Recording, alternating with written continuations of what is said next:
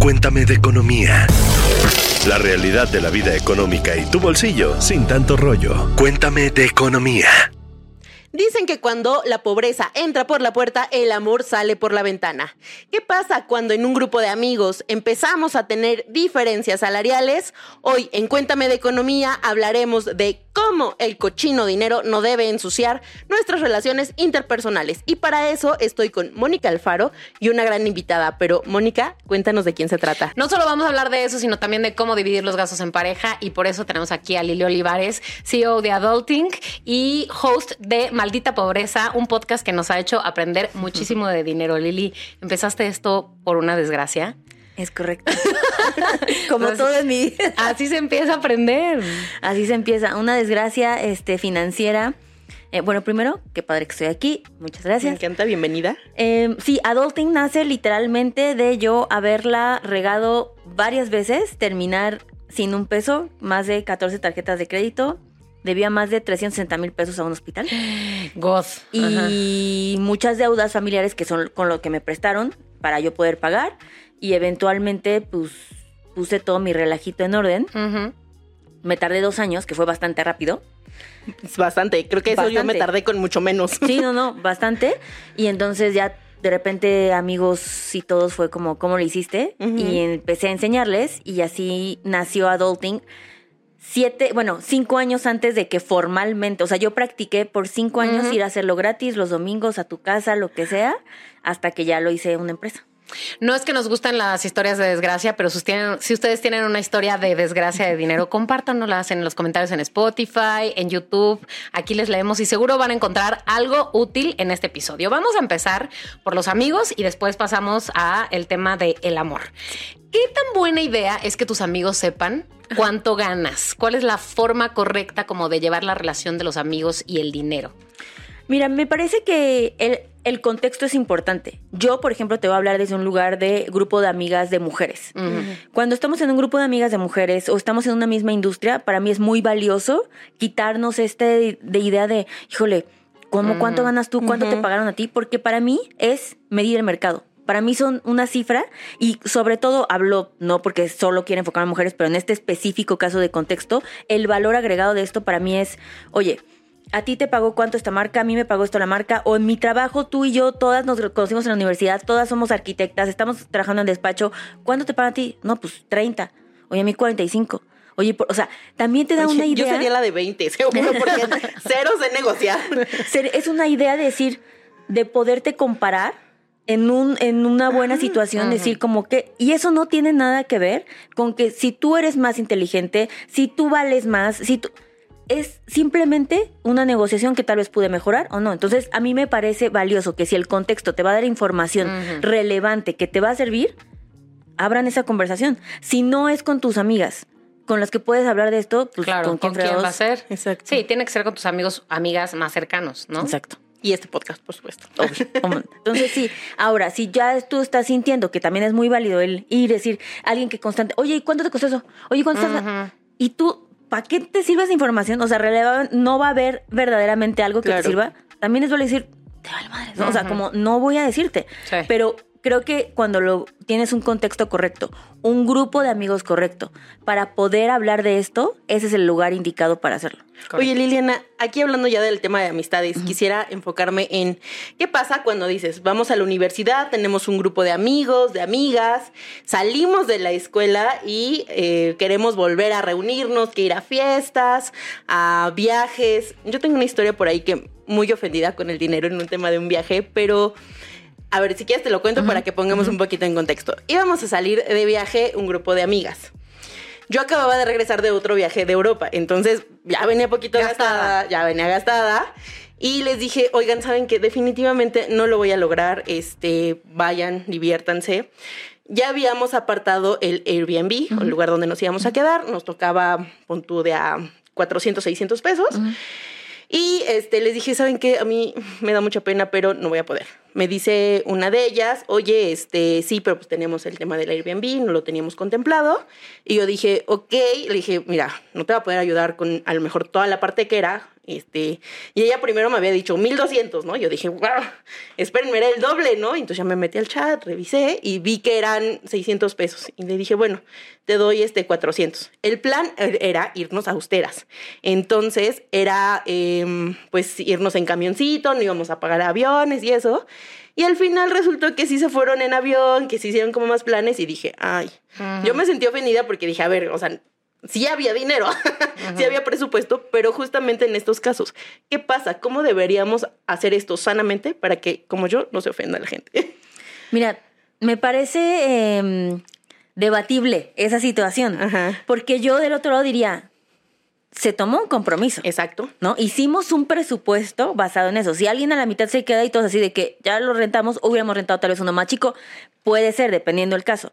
Pero yo, por ejemplo, tengo un grupo de amigas muy eficiente. Hemos sido amigas desde los 13 años y viajamos cada año. Y hemos ido sofisticando nuestros viajes conforme uno ya va siendo mayor, ¿no? O sea, Claro. antes era de que sí en el hostal, ahorita ya es de no, mi reina, una cama mínimo matrimonial, ¿no? Para dormir. Entonces, hay, algo, hay una regla muy clara. Y eso es, se pone un presupuesto de todo, así como, por ejemplo, ahorita literalmente vamos a viajar a Ensenada, Guadalupe, y el presupuesto fue que no nos podíamos pasar más de 10 mil pesos por persona. Ok. Gran hack, porque aparte lo cerramos en 7 mil, 6 mil 708 pesos. Ok. Entonces cada una dice como, oigan, ¿este es el presupuesto? Sí, sí, sí. Ha, ha habido presupuestos, nos hemos ido a Europa y el presupuesto fue 100 mil por persona. Claro. Gran momento, ¿no? Entonces ahorita no. Pero una vez que se acuerda eso, lo que hacemos es que, ok, ¿quién va a ser la persona que lo va a comprar? Ok, Tú, tú, y nos vamos rotando. En este caso, yo no fui, fue alguien más. Muy bien. Entonces, esta es la fecha límite para pagar esto, tus primeros cinco mil. Ella compra todo, se le deposita, bla, bla. Y esta, o sea, sí es como un pacto ético, casi, casi de Sí. si nosotros acordamos que esto y todos estamos de acuerdo, se hace y se compra. Y lo que nos sobró, o sea, por ejemplo, pagamos el Airbnb porque nos quedamos en un Airbnb, el boleto de avión, y lo que está sobrando de dinero, nos lo estamos llevando en efectivo y de ahí vamos a pagar las comidas. Ok. ¿Sabes? Y como que eso nos ha permitido también en el entendido que yo siempre de comidas pago. Esto es real, ¿eh? O sea, te lo juro que somos así de psicópatas porque aparte Ok. pues, soy la de adulting. O sea, Está- está perfecto. Exacto. Yo pago siempre el 30% menos de las comidas porque yo no tomo. Soy alérgica al Ok. alcohol. Y ellas toman un chorro. Entonces, como que hacemos eso y ya. Y eso siempre nos ha ido, y es como muy claro, y siempre el tema del dinero se quita, y eso al final ha permitido que ha habido planes con mucho presupuesto y también ha habido planes de decir, no vamos a hacerlo. Hemos tenido planes, nos fuimos a Bacalar de cuatro mil pesos en condiciones que yo decía, bueno, pues ojalá regresemos, ¿no? O sea, pero creo que sí es una parte, uno muy hablada, el decir, ¿qué es lo que se puede sin pena hoy? Si estamos todos de acuerdo, este es el momento y si no, pues justo no vas y ya listo, nadie se ofende y no pasa, ¿no? Pero sobre todo amistades claras y tener en este contexto de hay viajes de todo tipo en todas Ujú, situaciones. claro. Este no va a ser nuestro único viaje, ¿no? Porque tal vez siempre está la morra que dice como, ¿cómo no vamos a llegar en limusina? Y tú, güey, Mm, este no. no. es ese viaje, ¿sabes? No. como hay para todo. Hoy vamos a Bueno, mochilear. pero a ver, estamos hablando aquí de escenarios en donde son personas de confianza y demás, pero ¿qué tal un escenario de una, por ejemplo, despedida soltera que van 10, 12 mujeres? eh, Donde muchas veces ni se conocen. Claro, ni se Sí. conocen y tal vez tienen, pues son amigas de distintos lados, de distintos mundos, y ahí qué, o sea, ¿cómo se ponen de acuerdo? Mira. Para que no sea un problema para la novia, pues que- Claro. Ay. Para que también he estado en esa situación. Y yo también he organizado mi propia despedida soltera y lo mismo. O sea, a mí se me hizo una amiga, también fue como de, es que aparte son grupos súper diferentes, o sí. sea, de que ni al caso, ¿no? Entonces le dije, haz un promedio. Literalmente ve con el grupo de las de la escuela, oigan, este 15 mil pesos por persona estaría bien, anota eso. Ve con el otro grupo que eran como las primas, ¿no? Y ellas así de, no, pues 6 mil. Le dije, haz un promedio entre esos dos. Al final vas, se pone el promedio, se pone, y sí creo que es importante cuando es un evento que alguien más es la un- el único común denominador, que ese común denominador diga, este es el hospedaje, va a costar esto, este es el, el boleto de avión para que todas nos podamos ir en el mismo taxi, ¿sabes? Como este pequeñas sí. cosas, quién está dentro, quién no. Al final, pues los viajes es una gozada, ¿no? No es manda, no Claro. tienes que ir a hacerlo. O sea, si lo estás sufriendo, si no es tu plan, no vayas. Pero el tener claro, hacer un promedio, un tanteo, ta- el estudio de mercado, ¿no? Lo que viene Sí, siendo para sí. decir cuál es el punto medio y tú establecer, yo sí les aconsejaría. O sea, tú toma la batuta de va a ser, porque la opinión de todos y se puede pagar directamente aquí, ¿no? O sea, también dar esa, dar esa oportunidad de darle información para que cada quien lo pague, porque si están siendo desconocidas, pues tal vez a ti no te quiero depositar Claro, y yo quiero pagar con mi desconfianza. tarjeta, ¿no? hay desconfianza, ¿no? Exacto. Bueno, y a ver, pensemos en el tema de pedir dinero o prestar dinero a los amigos, Sí. ¿no? En México solemos pedir dinero prestado. Nada más 44% de los mexicanos le pedimos dinero a nuestros amigos, según la encuesta nacional de inclusión financiera. Y bueno, casi siempre, debo decir, los hombres son los que le piden a los amigos. Las mujeres tendemos a pedirles más A a los familiares, papás. ¿no? ¿Qué tan buena idea o es, es prestarle dinero a un amigo o ya es una condena? Ya esto es, te presto dinero, me despido de ti, fue un placer conocerte, nos vemos en otra Ay, vida. Mónica, no. Podría ser. mis Podría amistades de ser. esa O sea, ¿cómo sabes si un amigo tiene posibilidades de pagarte o no? Si ya has hablado de dinero antes con ese amigo o amiga, ese es un buen factor. O sea, si tú nunca has hablado, porque es una forma de conocerte. No, ahorita hablaremos más de los dates y eso, pero ustedes saben que yo soy fan de la pregunta de qué significa el dinero para ti. Porque eso te dice un chorro la persona. O sea, te va a empezar a hablar y entonces de chiquito, o sea, va a meter cosas, Los o sea, es una gran forma Sí. de conocer a alguien. Si nunca has hablado con esta persona de dinero, pues es el momento de tal vez conocer esa parte de, ¿no? Y yo creo que una gran estrategia para hacerlo, yo sí creo que se puede prestar amigos, digo dinero a los amigos, también amigos supongo que se A pueden otros prestar, amigos, también ¿no? se pueden prestar, ¿por qué no? Em, pero con las bases desde el principio claras. Y eso, si ya desde eso la conversación fue mal, qué bueno que no llegaste a prestarle. En mi caso, incluso una de las estrategias que utilizamos en el taller para salir de deudas, la primera es, ¿cuál es tu ecosistema? ¿Quién te puede ayudar? O sea, para eso también estamos en una comunidad, ¿sabes? Como vivimos en sociedad, no estamos solos, no está mal poder visualizarlo. Claro. Pero hay condiciones que deben ser favorables para los dos. La primera es se queda por escrito. Un mail, un WhatsApp, es como, oye amiga, Pruebas. Ujú. necesito, me da mil pena, la verdad es que estoy pasando por un mal momento, necesito pedirte 30 mil pesos. Ok. Y mira, yo te ofrezco esto. Son 30 mil pesos que te puedo pagar en 18 meses y te ofrezco pagarte el 5% de interés. Yo siempre les digo, lo recomendable es ofrecer lo que da CETES. Porque tú eres más riesgoso, al menos para que ahorita tu no me dinero. Aquí convendría hemos mucho. hablado muchísimo sobre lo conveniente que es poner tu, tu dinero en CETES y es bastante. Es bastante. Pero aquí es como, si yo pensara, la amiga que me está pidiendo dinero, digo, puta, le presto a esta niña. Pon tú que no me paga. No, o le presto y yo ya dejé de ganar dinero. Sí. Cuando tú prestas dinero, dejas de ganar dinero si no cobras intereses. Entonces, en un acto de amor, bueno, dame lo mínimo que me daría CETES.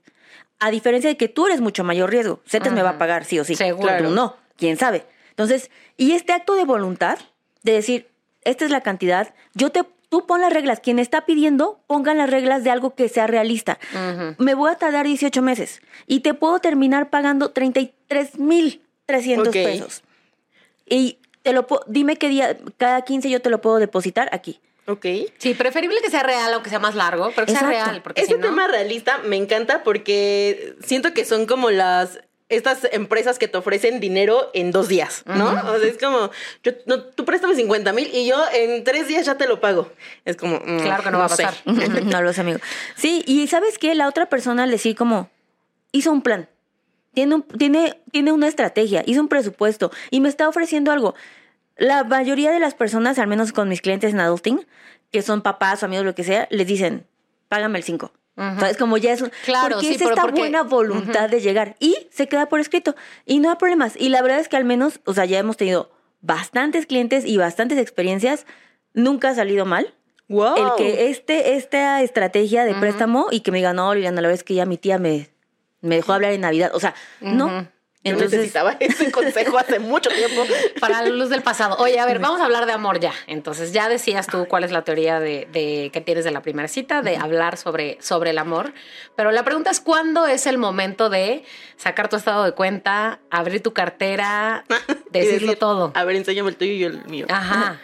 cuando empieza a haber proyectos de vida en conjunto. Ok. Antes, ¿no? No, a mí antes quiero saber qué piensas del dinero. Yo siempre Lo les digo, primero y lo básico es, ¿qué piensas cita del dinero? uno, hola, ay, qué bonito restaurante, sí está chido, no hizo calor, ay, qué padre. Una sólida séptima pregunta antes de cuál es tu signo y tu ascendente es, a ver, dime por favor, ¿y tú qué, o sea, qué cuál es tu concepto de dinero? Es una pregunta que va a ser como, wow, qué pedo, ¿por qué pregunta esto? Pero uno es mucho mejor que, ¿y tú cuánto ganas? Sí, no hagan eso, claro, no hagan totalmente. eso, nunca. Pero el cuál es tu concepto del dinero va a ser de que risa incómoda Y luego es como, no sé, no lo había pensado. Siempre van a responder eso. Siempre van a responder eso. A ver, piénsalo. Quédate callada. Dales tiempo como psicóloga a que responda. Y entonces van a empezar a hablar y también es como un icebreaker importante. Eso está bien. Cuando ya empezamos de, oye, si hay que poner en contexto esto es lo que estoy esperando, es cuando ya proyectos de vida, me refiero, empieza a haber viajes que representan claro.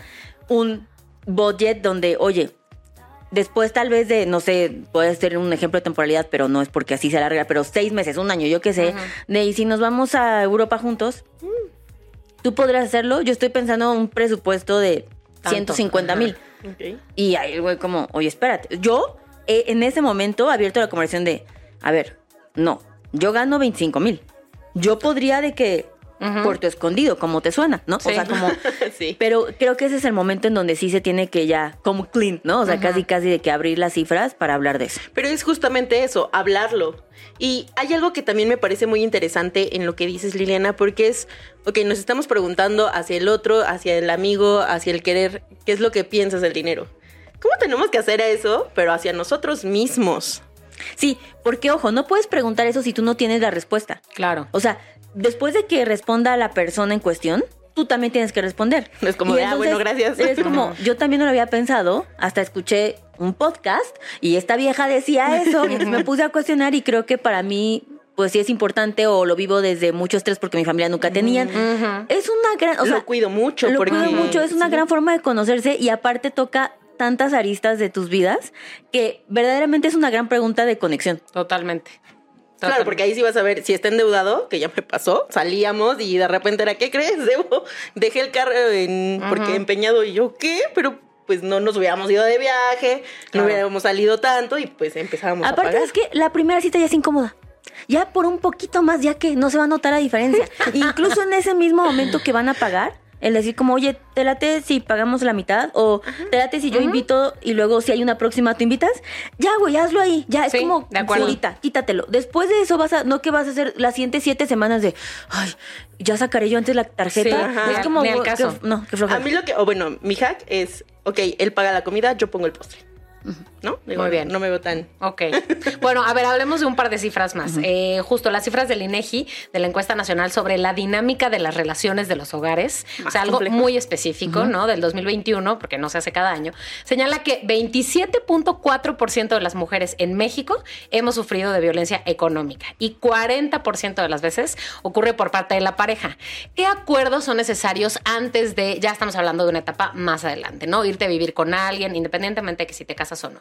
¿Qué acuerdos son necesarios para no llegar a esos, a esos momentos? El acuerdo más importante es, te amo mucho, qué padre que quiero envejecer contigo y tú conmigo. ¿Cómo hacemos que los dos mantengamos independencia financiera para quedarnos por amor y no por necesidad? Ambos. No estoy hablando solo de mujeres, estoy hablando también de los hombres. ¿Cómo mantenemos eso?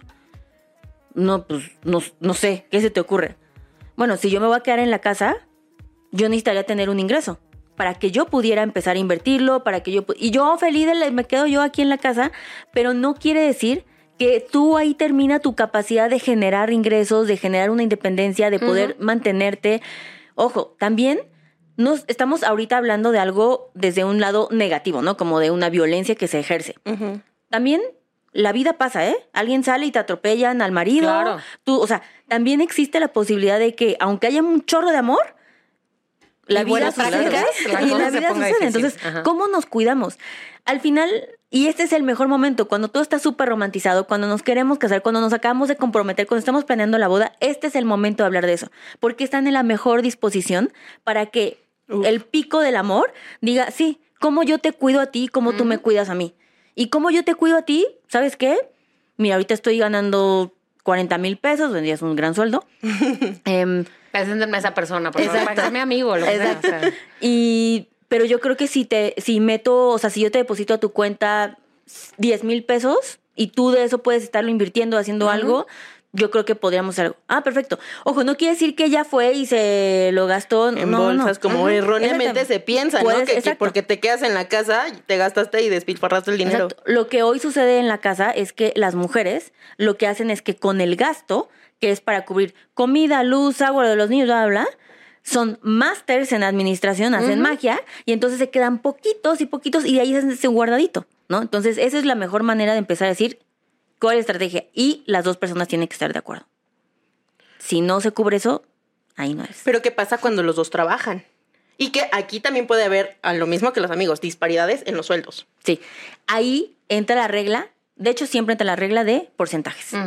Oye, y esto me encanta, este ejercicio es un gran hack. Y háganlo antes de casarse. Ok. Tipo, para la casa vamos a poner el 30% cada uno. ¿Ok? Entonces. ¿cuál es su 30%? No, pues 26 mil, yo qué sé. Y tú, no, pues 10. ¿Ok? Entonces, nuestra vida en conjunto es de 36 mil. Ujú. Tal vez la de 26 dice, Estoy poniendo más. yo no quiero. No, no, no. Ah. Tal vez esa vida, pues no es la que quiero. Sí, me alcanzaría para más. Me Podría alcanzaría ser para algo más, holgado. Ese también sea. es un factor para elegir tu pareja. ¿Cómo se ve nuestra vida juntos? ¿Se ve como una vida de 36 mil? ¿La quieres o no? Wow. Porque aparte dices, es la vida que tenemos en conjunto, pero aparte no pierdes esa independencia o esos gastos que tú tendrías para ti, Exacto. para lo que quieras, ¿no? Que si ayudas a tus papás, que si el amigo, que si te quieres ir de viaje con las amigas. sí, sí.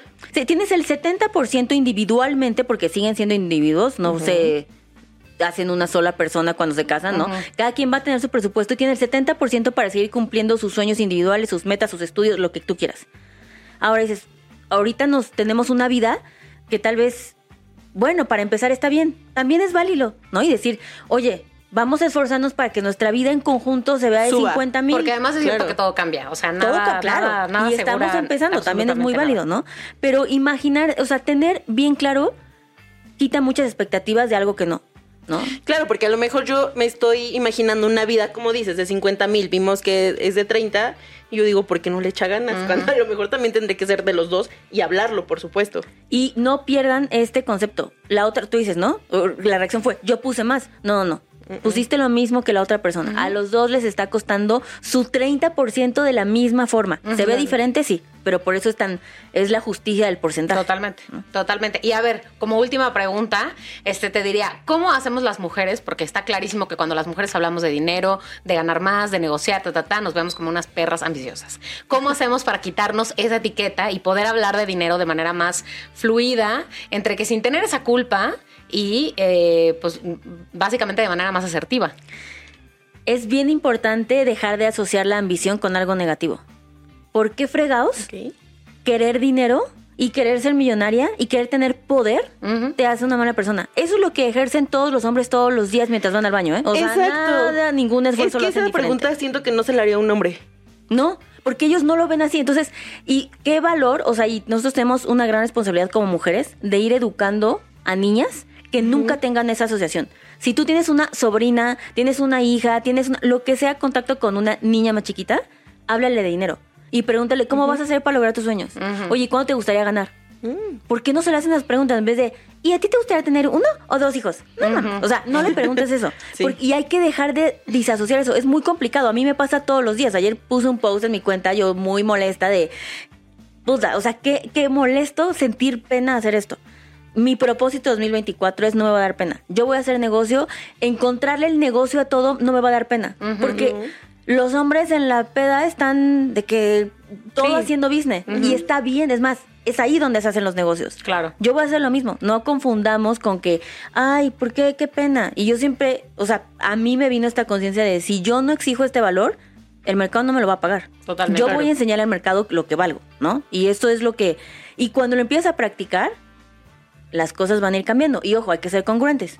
También yo teniendo una empresa, por ejemplo, que ahorita somos puras mujeres, soy justa en lo que pago. Si yo Ok. le pido a una amiga, yo no le pido a un amigo un favor, yo contrato a una amiga para que colabore Claro. conmigo, ¿no? O sea, como que también hay que ser congruentes en cómo actuamos. Claro, totalmente. Ok, vamos a cerrar con cuatro preguntas rápidas que tenemos para ti. Contéstanos, por favor, así, con respuestas como de tweet. ¿Estás lista? Ok. Luz. Ok. Me, si yo me quiero casar, ya creí en el amor. ¿Me conviene? ¿Bienes separados o mancomunados? Separados. ¿Hay una ventaja de casarse o eso ya ni al caso? Sí. La ventaja de la protección en muchas eh, cosas legales. Ok. ¿Cómo saber que una persona es coda o generosa?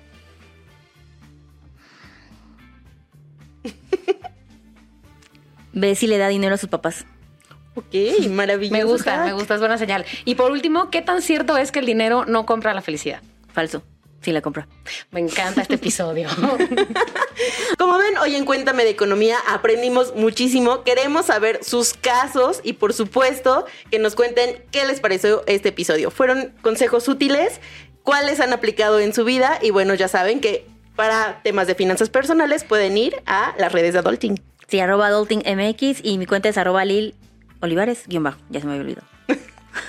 Bueno, pues ya saben, compartan este episodio con sus amistades, con su pareja, aquella persona con la que necesiten hablar de dinero. Nos escuchamos en el siguiente episodio el lunes. Cuéntame de Economía, un podcast de expansión. Disponible todos los lunes en todas las plataformas de audio.